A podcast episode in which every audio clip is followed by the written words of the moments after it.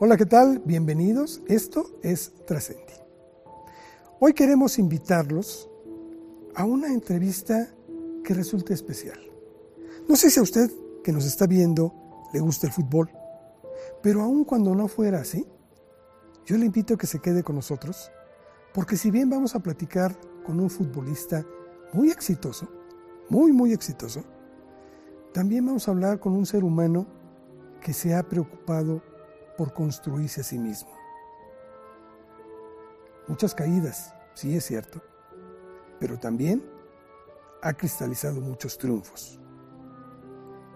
Y creo que siempre vale la pena el que cuando nos caemos sepamos levantarnos y nos demos una nueva oportunidad.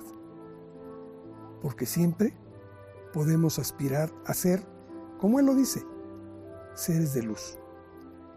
Le invito a que se quede con nosotros y esté presente en esta entrevista para conocer la vida de Luis Roberto Alves dos Santos, mejor conocido como Sage. Sage, muchas gracias, gracias por aceptar esta entrevista para Universidad Humanitas, de la que somos una producción, porque eres una figura, eres una figura que ha dado mucho para el fútbol mexicano y creo que sin duda salen cosas muy interesantes como un ejemplo de vida lo que nos vamos a, conversar. Luis Roberto, tú naces en la Ciudad de México, en la época en que tu padre el lobo solitario, como le decían, pues era la gran figura indiscutiblemente del equipo América. Pero muy pronto tú te vas a Brasil, naces en México, pero te vas a Brasil. ¿Cómo fue esta, esta ida a Brasil y con qué te enfrentas allá? Ibas pequeñito, creo. Así es, Carlos. El gusto es mío. Es un placer enorme poder estar platicando con ustedes contigo, con toda la, gente, ¿no? las chavas, chavos, todo el, el, personal que hace parte, gracias a Georgina por la invitación de la Universidad de Humanities, por permitirme estar con ustedes y que conozcan un poco más de, de, de mi vida, de mi forma de ser, de lo que bien mencionas, ¿no? De todas esas peculiaridades que he vivido en mi vida, en donde es correcto lo que mencionas, Carlos, yo nací acá en México cuando mi padre era la gran figura del Club América, un Club América que apenas estaba empezando a dar sus primeros pasos en convertirse en, esa gran, en ese gran equipo, en esa gran potencia, obviamente respaldado por la gran empresa que está por detrás de la América, que todos sabemos que es Televisa, el señor este, Emilio Azcárraga Milmo, el famoso Tigre,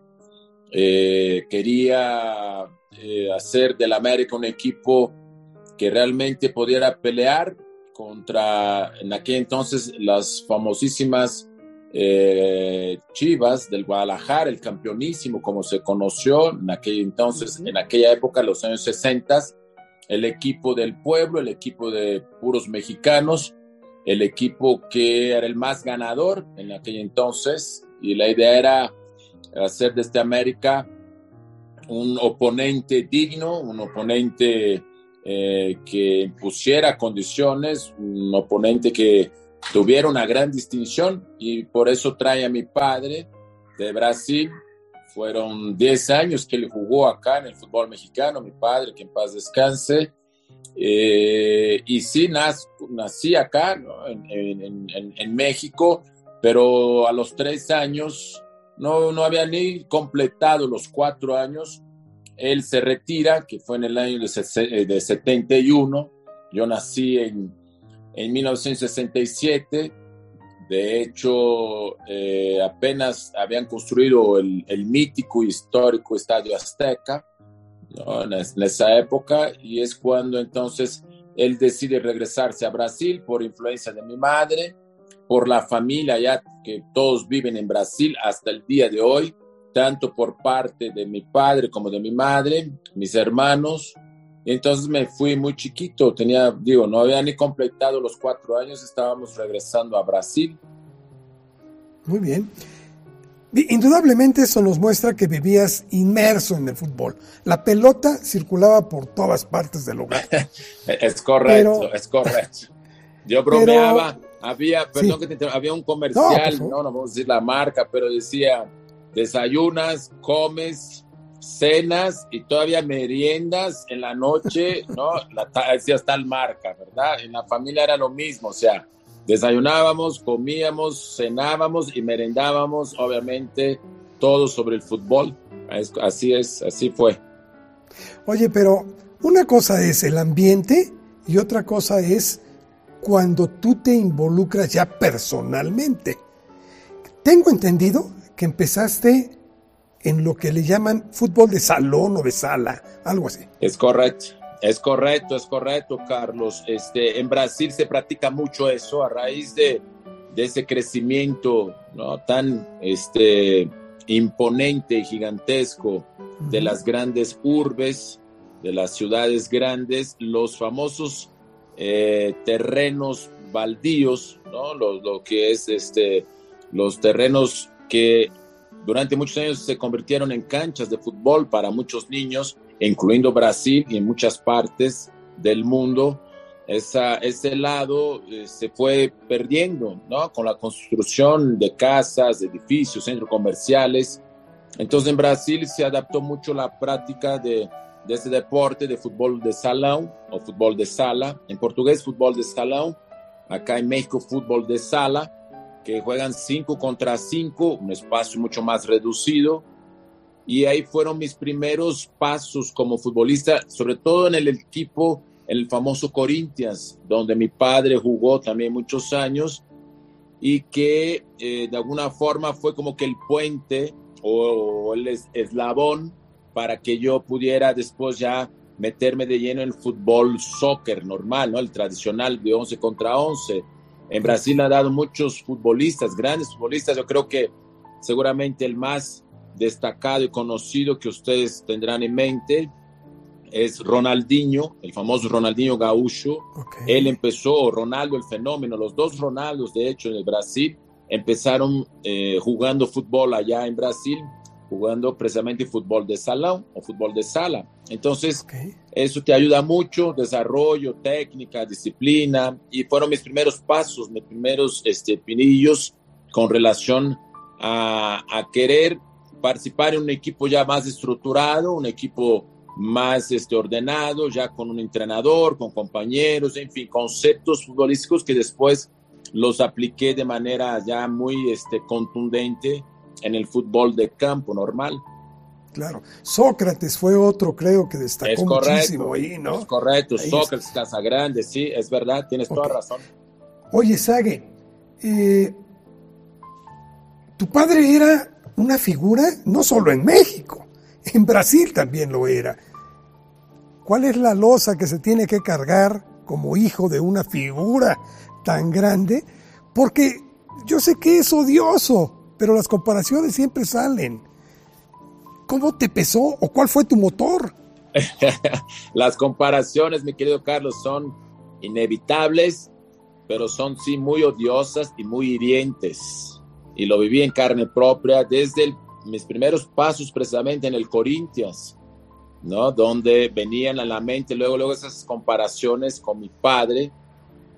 Y la verdad sí me dolía mucho, ¿no? Yo me imaginaba en mi infancia, decía, híjole, para igualarlo, no ni igualarlo, porque no era ni mi intención, para seguir su legado, para poder tratar de emular sus pasos, yo decía, va a estar cañón la cosa, ¿eh? va a estar muy complicada porque me acuerdo que me acercaba eh, en las gradas, ¿no? en la misma cancha jugando ya, actuando, y iba a cobrar un saque de banda allá en el Corinthians, el equipo donde él jugó, donde es una figura, es un histórico, y después ni se diga, fue compañero de Pelé en el Santos, de hecho fue su trampolín para venir a México, porque en aquella época ese famoso Santos de Pelé, que era el equipo más importante del mundo, viajaba por todas partes.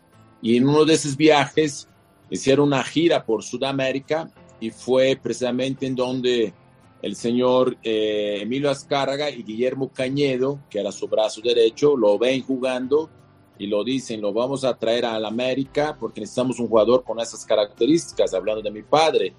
Entonces sí era difícil, por un lado, porque digo, me acercaba a las gradas a cobrar un saque de banda en el Corinthians, allá en el estadio, y decía, no hombre, tú eres, ya te imaginarás todo lo que me decía, no eres un, tu papá sí era un fregón, tu papá sí era un jugadorazo, ¿no? Entonces ahí empezaba como que las, los primeros cuchillazos, ¿no? En mi piel, que tuve que soportar, entender, pero por otro lado existía una gran motivación, Carlos, y admiración, porque yo veía cómo la gente trataba a mi padre, cómo se acercaban para hablar bien de, de él, ¿no? De reconocer sus logros, de recordar sus goles que había hecho, sus hazañas. Entonces, eso como hijo, yo escuchaba, estuve muy apegado a mi padre, somos tres hermanos, mi hermana la más grande, mi hermano el del medio, yo el más chico. Mi hermana y mi hermano muy pegados a mi mamá por cuestiones de edad, inclusive salían mucho. Yo me quedaba mucho en la casa. Mi padre siempre fue una persona muy hogareña. Entonces me quedaba con él precisamente viendo partidos de fútbol o el automovilismo que tanto le gustaba en Brasil. Hasta llegué a tener ideas de querer ser corredor en algún momento en mis sueños guajiros, corredor de Fórmula 1, imagínate. Pero yo veía cómo mi padre era reconocido, alabado, admirado por las personas. Entonces ese, fue tal vez lo que me preguntas, mi gran motor, mi gran motivación de querer emular mi padre, ¿no? Seguir los mismos pasos, afortunadamente, ¿no? No sé que no todos tienen esa, pueden tener esa bendición o esa gloria, con esa felicidad de tener un padre y más un padre triunfador, ¿no? Que me inspiró y fue así como traté de seguir los mismos pasos de él.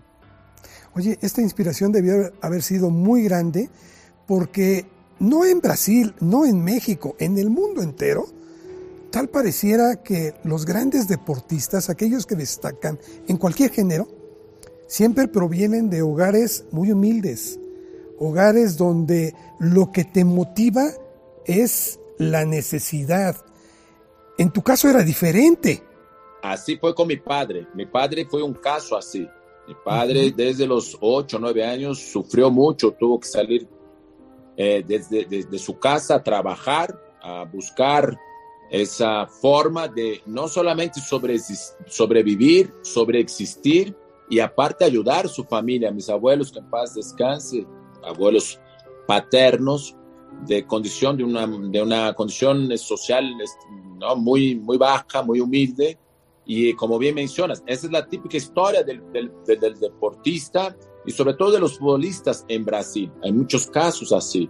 Y él fue un ser que vivió todo eso en carne propia y trató de salir adelante. Por eso su gran orgullo siempre lo mencionó, era lo que había logrado otras épocas de fútbol, ¿no? Pero haber podido lograr cosas importantes en su momento y dejar más que algo eh, económico, porque vuelvo a repetir, el fútbol eran de otras épocas, otras etapas, pero su principal compromiso junto con mi madre era nuestra educación, nuestra formación académica de los tres hermanos. Mi hermana es una doctora eh, reconocida allá en Brasil, es directora de un hospital importante mi hermano, contador público, es también este, administrador de empresas, graduado, licenciado, y digamos que yo fui el rebelde de la familia, yo me decidí por el fútbol, ya seguí los pasos de él, entonces, pero era su gran orgullo, ¿no? De haber montado una familia en todos los sentidos. Entonces, sí, para mí siempre fue ejemplar en el sentido, era, era, era la persona que quería emular sus, sus pasos, ¿no? De seguir, porque sabía de las dificultades que había pasado durante toda su infancia para poder alcanzar sus metas o sus objetivos. Claro. Oye, Sagi, te vas muy pequeño de México. Supongo hablabas poco español. No, de hecho, de hecho ni hablaba. Creo que apenas empezaba a bucear algunas palabras. No hablaba nada.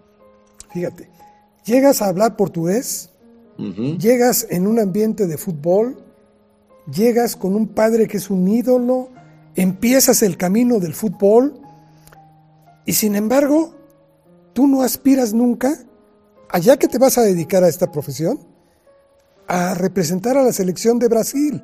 ¿Por qué? Es una, es una buena pregunta y muchos me han, este, me han indagado sobre eso, Carlos, porque yo, la verdad, mi padre y mi madre, por, Dios, por, por eso lo vas absorbiendo eso, ¿no? Lo vas heredando. Mi padre tenía un amor incondicional por México. O sea, lo trataron tan bien acá en México, empezando, vuelvo a repetir, por los, los, dos, los dos personajes más importantes en la vida de él, el señor Emilio Azcárraga como don Guillermo Cañedo, ¿no? Digamos, este, dos este, figuras importantísimas, en, no solamente en el ámbito del fútbol, como en otras, en otras aristas también, en otras áreas, que estaba sumamente agradecido, y no solamente ellos, obviamente, y eso se iba permeando hacia todo el pueblo mexicano. ¿no? Mi padre, su gran sueño era ir a una corrida de toros en su momento llegó a conocer a grandes toreros a través del fútbol que, hace ese puente, ¿no? Como Manolete, este cordobés, no sé, yo no soy tan enterado, no sé, estoy hablando de alguna cosa rara, pero me acuerdo que me platicaba esas historias de grandes toreros, ¿no? Quería conocer a Cantinflas, era su gran ídolo, ¿no? Este, porque en Brasil, de lo poco que se conocía de México, eran las películas de Cantinflas, y él me platicaba mi padre era, de Bahía, del norte de Brasil, ¿no? Y todos obviamente siempre aspiran venir al, a los polos más importantes de Brasil, en este caso São Paulo, el Río de Janeiro, donde en aquello entonces, estoy hablando de los 50, ¿no? Apenas empezaban los cines y se veían las películas de Cantinflas. Entonces él era fan y quería conocer, quería escuchar los mariachis, o sea, había una gran identidad, eso sí, nunca me supo explicar bien, tal vez porque en Bahía hubo alguna influencia de españoles en su momento, aunque Brasil fue conquistado totalmente por portugueses. Yo creo que ahí hubo una influencia de españoles mínima, pero él era enamorado de la cultura, de la, de la vida, de la historia de, de, de, México, ¿no? que lo motivó a venir a jugar a México. ¿no? Entonces, eso para él era fundamental. Entonces tenía un gran amor, un gran cariño. Entonces mi infancia, mi desarrollo, todo siempre estuvo girándose en torno de historias, anécdotas, pláticas, vivencias, ¿no? Sobre todo en esas comidas familiares famosas a los domingos, en la sobremesa, sobre México, todas las maravillas que Acapulco en su momento, ¿no? Nosotros veíamos, veíamos películas de Elvis Presley, mi mamá fan de Elvis Presley, esas famosas películas de Elvis Presley que supuestamente se hizo en Acapulco, y ellos nos decían, mira, ahí estuvimos, ahí nadamos, ahí comimos, bla, bla, bla, bla, bla, bla. Entonces, todo el tiempo México estuvo presente en mi infancia. En la escuela, mi apodo era O Mexicano, ¿no? El Mexicano. O sea, llegábamos el primer día de clases de, de, de, de aulas, ¿no? de de clases, ¿no? Cuando empezaba el año, la maestra veía la lista de, alumnos, de alumnos y decía, en este salón hay un niño, hay un chico que es mexicano. ¿Quién es? Entonces yo me sentía sumamente orgulloso porque todo el salón volteaban las miradas, levantaba la mano y entonces ahí estaba Luis, levantaba la mano, entonces ya todo el mundo sabía que era mexicano. Es clases de geografía, fiestas, que el sombrero, que el zarape, muchas cosas que el brasileño adora del mexicano, ¿no? Los tacos, que obviamente la tequila, bla, bla, bla.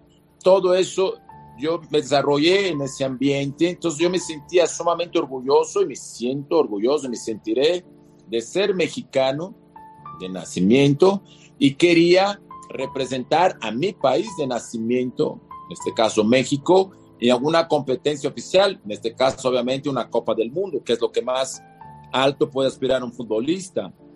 Entonces, a eso, todo el tiempo, quería llegar. Todo el tiempo, todo el tiempo México estuvo muy presente, Carlos, en mi vida y sigue estando. Mismo yendo a Brasil hoy en día, los vecinos, la gente allá en la colonia, todos saben esa, obviamente, esa relación con México. A eso quería llegar, Sague, porque a, a partir de aquí me gustaría saber cómo entras en contacto con el fútbol profesional mexicano. Bueno, este, Obviamente, muchos podrían pensar que fue a través de mi papá y no, no fue así. Mi papá siempre me decía, tú estudias, tú dedícate a la escuela, este, ya después vemos lo que pasa. Nunca me obligaron a jugar fútbol, obviamente me apoyaron cuando vieron, sobre todo que estaba más decidido a seguir en esa carrera. Mi hermano quería también seguir los mismos pasos. Como te comenté, mi hermano es más grande que yo, me lleva cinco años. Mi hermano siempre también fue mi inspiración. De niño lo veía, era muy bueno, es muy bueno jugando fútbol. De hecho, él era el que pintaba para ser el crack de la familia, ¿no? El, el, jugador que siguiera los pasos del papá. Pero en la etapa crítica de la juventud, ¿no? La buena vida, las fiestas, las novecitas, como que se fue desviando del camino.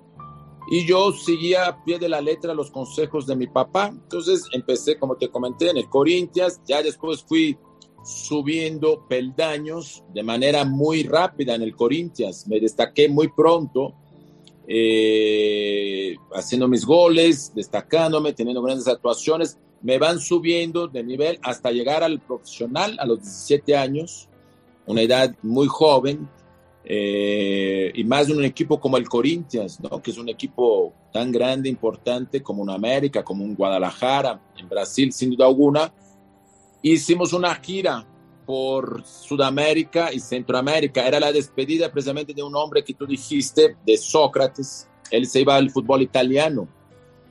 Eh, entonces el Corinthians quiso aprovechar ese marco para hacer una gira y en esa gira eh, resulta que coincidentemente encontramos eh, a la selección mexicana que se estaba preparando para el Mundial de 1986 acá en México que en su momento iba a ser en Colombia por cuestiones políticas, ¿no? Ya, que ya todos sabemos de, Escobar, de Pablo Escobar, Colombia vivía momentos muy difíciles, México agarra la, la sede del Mundial a través de señor Guillermo Cañedo, señor Azcárraga, entonces la selección mexicana no tiene que participar en las eliminatorias y empieza a hacer giras por todo el mundo prácticamente, comandados por Bora Milutinovic y su cuerpo técnico, Miguel Mejía Barón, Mario Velarde, Memo Vázquez, gente de los Pumas de la UNAM.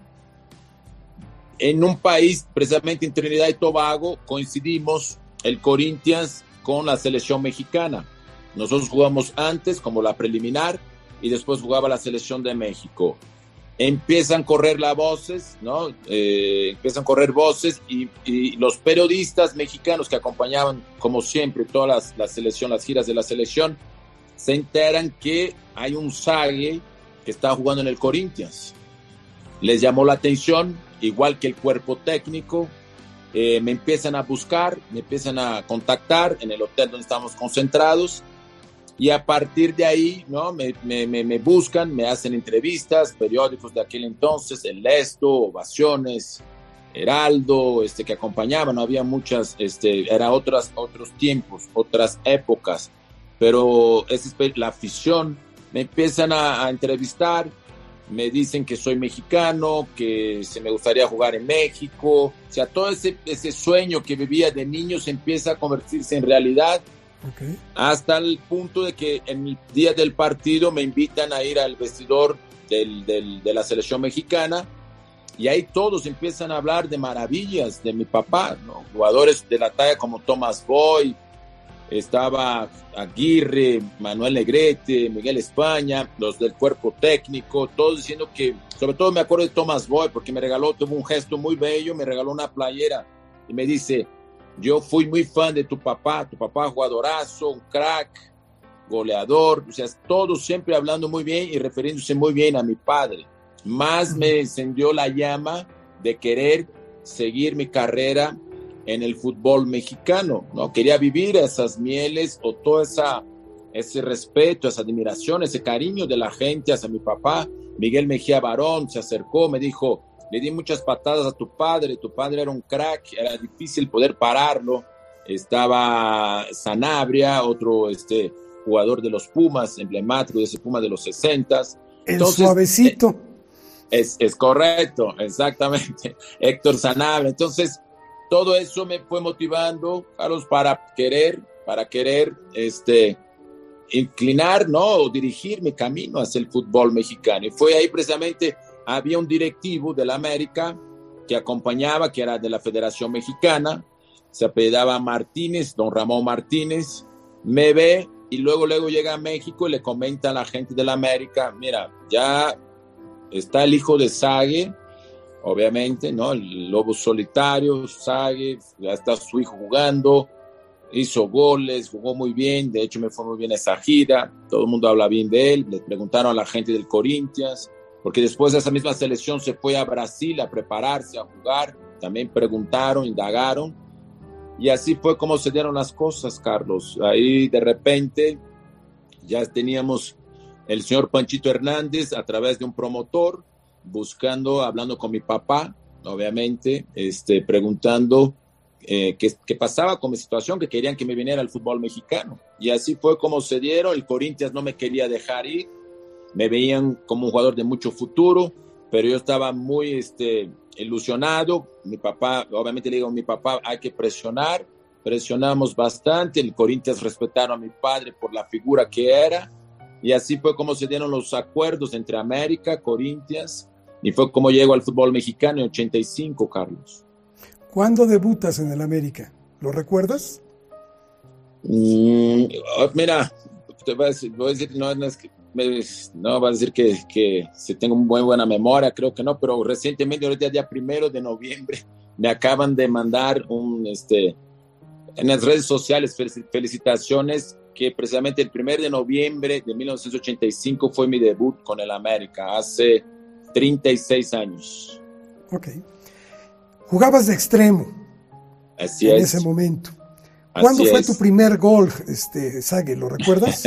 Sí, sí, precisamente en, esa, en ese torneo, que era el famoso torneo Pro de 85 y México 86, que son los torneos previos al Mundial, cuando se da mi debut, eh, el entrenador era el zurdo López y vamos a jugar un partido contra el Puebla, allá en Puebla.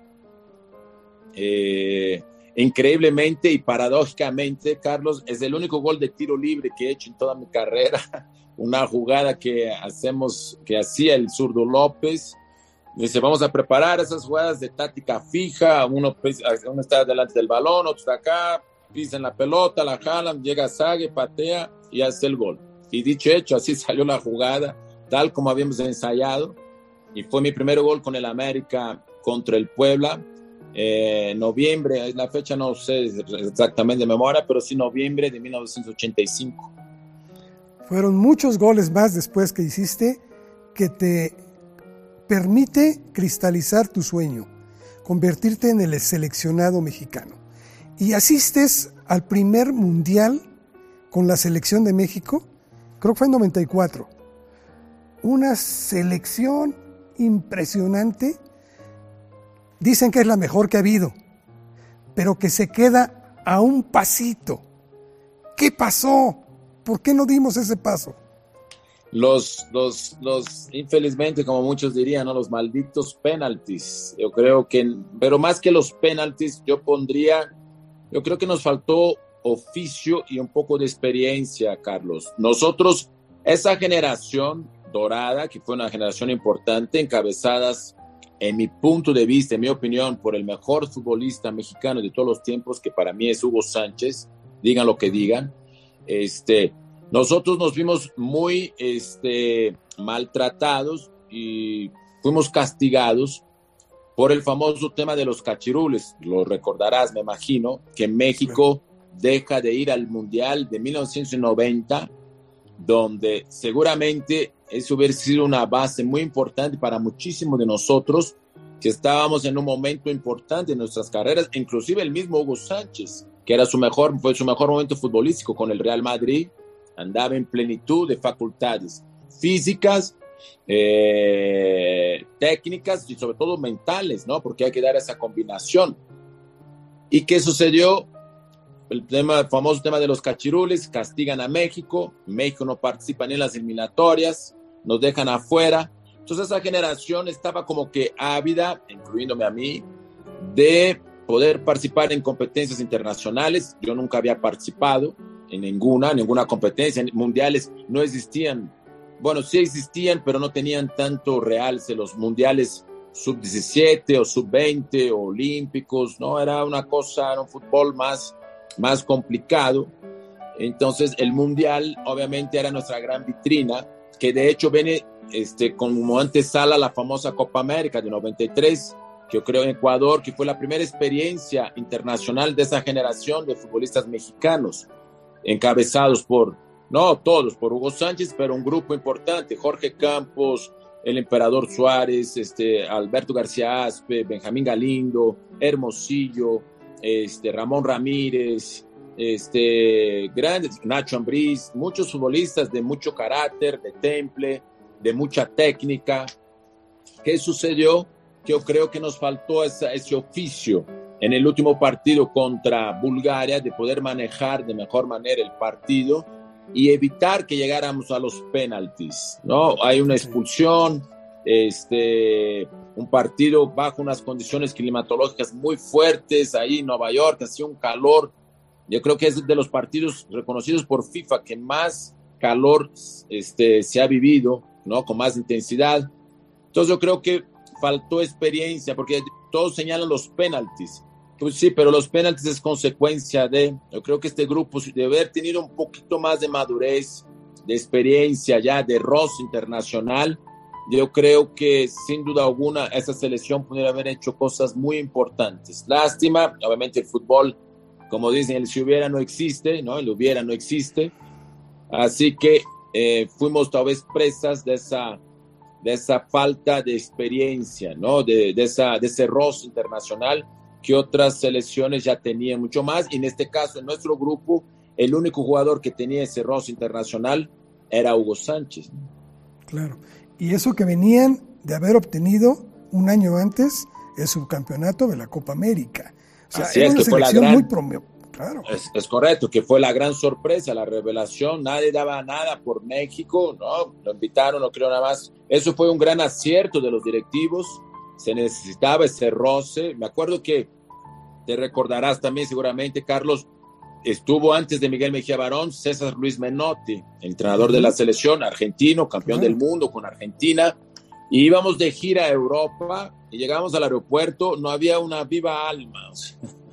de hecho, a recibirnos. De hecho, me confundían, pensaban que yo era el portero y que Jorge Campos era el delantero, por ejemplo, ¿no? Por mi estatura. Entonces me llamaban conmigo, eres the goalkeeper. No, no, no, el goalkeeper es Jorge Campos, ¿no? Entonces, cosas que vivíamos, experiencias, por eso digo, faltó realmente tal vez más de ese roce internacional que después creo yo futuras generaciones, aunque no se ha logrado ese famoso quinto partido o llegar más lejos, yo creo que ya tuvieron más eh, fortuna de tener una base más sólida. Nosotros llegamos ahí de la nada, ¿no? Vuelvo a repetir, una, una, una, digamos, una generación de jugadores ambiciosos que queríamos trascender, ¿no? Mi querido Luisito también estaba, el doctor Luis García, o sea, todos queriendo trascender y así fue como poco a poco pudimos lograr una selección este, competitiva y, que creo que ha dejado buenos sabores de boca en la afición mexicana. Cuatro años después, 98. Supuestamente llegas en el mejor momento, con madurez ya. eh, todo mundo esperaba que esa selección hiciera lo que la del 94 que había aspirado no había logrado. Y no llegas, Ague. ¿Qué pasó ahí? Es una, es, es una pregunta que me hago hasta hoy. Me duele mucho, ¿no? Este, pero destinos de la vida. eh, hicimos una eliminatoria perfecta, calificamos con anticipación, líderes, eh, y coincido contigo, muchos, no solamente yo, muchos de mis compañeros llegábamos así, con esa confianza, con esa seguridad de que podíamos, este, ahora sí, hacer un mundial con esa madurez. Porque el futbolista necesita esa madurez, ¿no? No es todo, no es todo de ímpetu, no todo es fuerza, no todo es ganas, ¿no? Hay que ser maduro, hay que saber correr, hay que saber interpretar el partido. Y, y, estábamos todos muy ilusionados, muy felices. El entrenador en aquel entonces era Bora Milutinovic, que había hecho todo el proceso eliminatorio. Y a la mera hora, ahora sí como dicen, a los 44 minutos del segundo tiempo hubo un cambio de entrenador. Eh, entra al mando eh, Manuel Lapuente y Manuel, como todos los entrenadores, ¿no? Que se respeta, no se entiende, yo nunca le entendí, me costó trabajo, pero se respeta porque sabemos que muchas veces pasa eso en el fútbol, apuesta por su gente, ¿no? Otros compañeros que son amigos míos y los admiro, los respeto, pero sí sentíamos que era algo injusto con nosotros que habíamos vivido todo el proceso eliminatorio. Obviamente nadie tiene un derecho reservado. Yo soy de la idea que el futbolista que llega a la selección tiene que estar en un buen momento, que no hay este, cupos regalados o comprados o garantizados en la selección, es el día a día. Y infelizmente eh, Manuel decide llevar su, sus jugadores que él conocía más, que entendían según él su forma de interpretar el fútbol.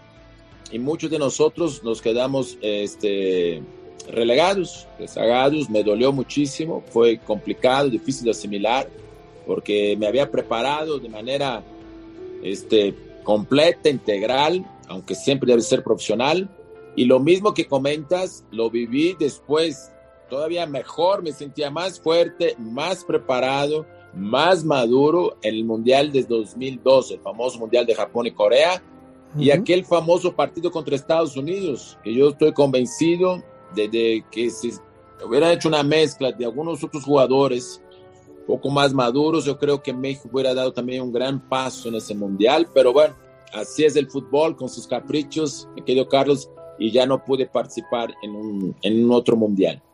Sague, tienes un récord que impresionante. Siete goles en un solo partido. ¿sí? Eso es correcto. dirán que el rival era muy malo, pero siete goles, no cualquiera. Como dice, ni, las cáscaras haces eso, ni Las cáscaras, claro. Estabas metiendo goles por donde quiera, te convertiste en el mejor goleador histórico de la América. Así es. Y de repente te mandan a otro equipo. Atlante. ¿Por qué? Así es. Cosa, otra, otro, otro capricho del fútbol, Carlos, que este, otras épocas no tenías tanta capacidad de decisión. En aquel entonces tú pertenecías a los clubes, no como hoy en día que el futbolista, que es un tema profundo, que hay que, qué bueno que es, así. Hoy en día el futbolista tiene un contrato, ¿no? De prestaciones de servicio. Al momento que se acabe ese contrato, el jugador es libre de poder decidir a dónde se quiere marchar. En aquella época no, pertenecías al club y no había forma. Si no, había, si no, si no existiera, si no hubiese una negociación entre los dos clubes, ¿no? uno que te vende y otro que te quiere comprar, no podías salir de ninguna forma. Pero Televisa tenía el famoso comité de fútbol en donde era dueño de tres equipos algo que hoy tampoco ya está penalizado por FIFA, hoy no se puede. Y eh, el Atlante también pertenecía a, Televisa, el Atlante pertenecía, no sé si sigue perteneciendo, creo que ya no, Alejandro Burillo Azcárraga, primo de Emilio Azcárraga. Los primos al principio se llevaron muy bien después del fallecimiento del señor Azcárraga mismo, pero después yo creo que hubo diferencias, se pelean, se dividen las cosas y a mí me mandan al Atlante en esas negociaciones, ¿no? De, de, bienes, ¿no? Como si fuera un divorcio, ¿no? Este, esto es mío, este es tuyo, este es mío, este es tuyo.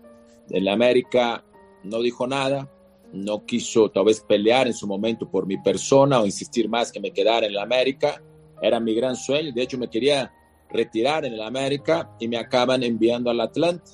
Y así fue como acabo este, jugando estos últimos años, aunque después tuvo un pequeño regreso y me voy, pues, ya cierro mi carrera en el Necaxa también, que pertenecía, o sea, como que era muy fácil hacer esas transacciones en Televisa porque a final de cuentas eran los tres equipos, América, Necaxa y Atlanta. Claro. Y tienes un gran éxito. Hay algo que me llama mucho la atención, Sague. Tú te retiras, no te retira ni el tiempo ni el que las facultades se hayan agotado. Tú decides retirarte. Eso es importante. Así es. Así es. Yo tenía eso muy claro, Carlos. Yo dije, yo me quiero retirar del fútbol. Yo no quiero que el fútbol me retire. ¿no? Como había vivido muchas historias y como mi padre me preparó durante muchos años, en donde con sus consejos, con su experiencia, me decía eso, tú tienes que retirarte del fútbol, no que el fútbol te retire para que no estés viviendo situaciones desagradables que no hay necesidad de por sí ya siempre señalado, ¿no? Siempre, este, sobre todo a los jugadores que ganan una proyección, un destaque importante. Entonces, eso lo tuve muy claro en mi mente que yo quería tomar esa decisión, ¿no? De hecho, querían que siguiera jugando fútbol, insistieron muchísimo, pero dije, muchas gracias, señores, hasta aquí llega mi, mi carrera. No fue fácil, por supuesto, pero creo que con el tiempo me fui preparando, tanto en el aspecto emocional, eh, en el económico también, porque es un papel importante, es un rol significativo, y con mis negocios, con mi manera de ver la vida, con la vida, con el apoyo de mi familia, dije, hasta aquí llegamos, me hago un lado y por eso decido retirarme del fútbol. Y te conviertes después, además de empresario y otras cosas, en un comentarista muy exitoso. Estás en ESPN y después te conviertes en la tripleta, pues tengo que decírtelo, pero son los mejores narradores de fútbol hoy por hoy que estás con Martinoli, con, con, este, con Luis García y, por supuesto Campos, ¿no? Que son la cuarteta, los cuatro mosqueteros. ¿Cómo se conforma esto? ¿Cómo llegas ahí? Sí, fue chistoso porque se fueron dando las circunstancias. Tuve un paso por Televisa también, al cual estoy sumamente agradecido. Eso también son este, enseñanzas de familia. Jamás voy a escupir ¿no? en el plato donde me dieron de comer, jamás. Después tuve un paso por, eh, independiente de las cosas que me hicieron, porque también sería plática de otro día, ¿no? de profundizar más, pero bueno, eternamente agradecido. Después me voy a ESPN, también muy agradecido por la oportunidad que me dan y de repente surge una invitación, yo la verdad no me la esperaba, por parte de eh, personas de altos ejecutivos de, TV Azteca diciendo que querían invitarme a ser parte de su barra de analistas, comentaristas de Azteca Deportes. Y obviamente coincido contigo, para mí, mi padre siempre me enseñó también eso, hay que estar siempre con los mejores y hay que esperar a estar en los mejores equipos, ¿no? Hablando en esa comparación con el fútbol, sabía que eh, tanto Cristian como mi querido Luisito, Jorge Campos también, George Fields, como le, digo, este, ex compañeros míos, siempre me llevé muy bien con ellos, pero tampoco quería hacer el arroz negro, ¿no? En esa, en esa cuarteta que mencionas.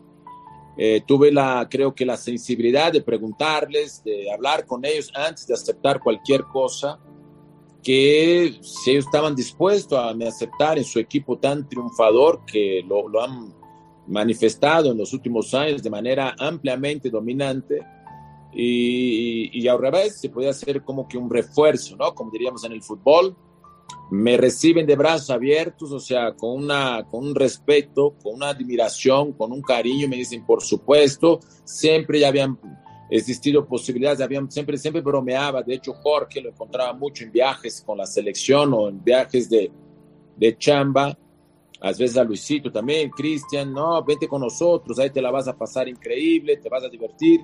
Y así fue como se van dando las cosas y la verdad, sumamente contento y feliz de haber tomado esa decisión y de ser parte de este gran equipo, en donde, vuelvo a repetir, y en general me han tratado con un respeto, con, con una admiración y sobre todo con una caballerosidad muy marcada con relación a mi esencia, ¿no? Por ser del América, de la otra empresa donde trabajé, pero entendiendo los momentos, los tiempos y la verdad muy feliz y muy contento, Carlos. Sé que estás a punto de tomar un avión, vas a salir en un momento más. Nada más quiero hacerte una última pregunta. Has sido muy exitoso en lo que has este, eh, emprendido. Esto sin duda lleva una mística muy especial. Aquí en este programa acostumbramos preguntarles la opinión a nuestros invitados respecto a lo que piensan, cómo lo, definirían ellos, lo que para ustedes significa trascender. Mira, Carlos, te agradezco este, tus comentarios, esa, esa percepción. Ha sido un camino difícil, complicado, desde que no empezamos la entrevista, como te tú mencionaste muy bien tu percepción y te reafirmo las famosas comparaciones, ser hijo de una leyenda allá en Brasil, acá. Ha habido muchos aciertos, ha habido equivocaciones también de mi parte, este, tropiezos, pero gracias a Dios, eso sí lo tengo muy claro y están intactos dentro de mi ser los valores y los principios que mi padre y mi madre me enseñaron desde niño. ¿no? Todos nos equivocamos, todos de repente tomamos decisiones desde este, equivocadas, eh, creemos, creemos que son cosas de una forma, que son de otra manera. Eh, en fin, el camino siempre va a haber barreras y obstáculos, como yo siempre también lo he puesto y lo trato de transmitir hoy en día a mis hijos. El camino, hay muchas curvas, curvas más, más fáciles, más dóciles, curvas muy cerradas, muy agudas, muy complicadas pero precisamente basado en esos valores, en esos principios, gracias a Dios, creo que he podido salir adelante. Eso sí me enseñaron, te tratarán de derrumbar siempre, te tratarán de doblar, pero derrumbarte jamás, ¿no? Y me han doblado, pero me he parado y seguiré parándome siempre con la entereza, con la firmeza de saber perfectamente quién soy, cuáles son mis valores, cuáles son mis principios, cuál es mi educación y en base a eso, eh, respondiendo lo que significa trascender para mí, yo nunca aposté por la fama. Yo digo que la fama es como la espuma, es efímera, ¿no? Soplas, de repente va creciendo, va creciendo, va creciendo y lo viví, ¿no? Pero llega alguien y sopla como la espuma, ¿no? De la máquina de lavar o de la, o de la tina y se, se diluye.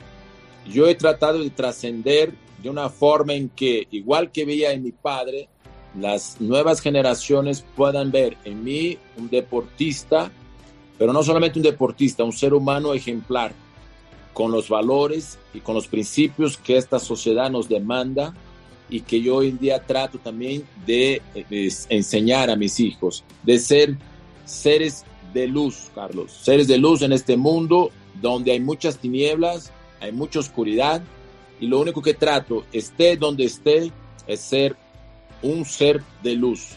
Lo que yo pueda aportar, lo que yo pueda ayudar, lo que yo pueda orientar, un consejo, o con mi imagen, o con un abrazo, o con un aprieto de mano, lo que sea, siendo una persona pública, siempre mi intención es sumar y ayudar a esta sociedad a que seamos una sociedad mucho mejor. Para mí eso es trascender. Te agradezco mucho, Sague. Sé que ya estás por salir, así es que gracias de veras el tiempo que te tomaste. Quedan muchos temas en el tintero, pero será materia de alguna otra ocasión que podamos tener la oportunidad de hacerlo. Gracias. Por supuesto que sí. Encantado de la vida, fue un placer. Saludos, bendiciones a todos y seguramente muy pronto estaremos platicando de estos temas tan interesantes. Y ojalá que haya sido enriquecedor a todos ustedes platicar con mi persona. Gracias. Bendiciones. Hasta luego. Pues ahí tiene usted una entrevista donde nos darra, nos invita a acompañarle largamente por las acciones que ha emprendido en su vida. Creo que hay cosas que valen la pena reflexionar en ellas y que a todos nos puede ayudar a ser mejores.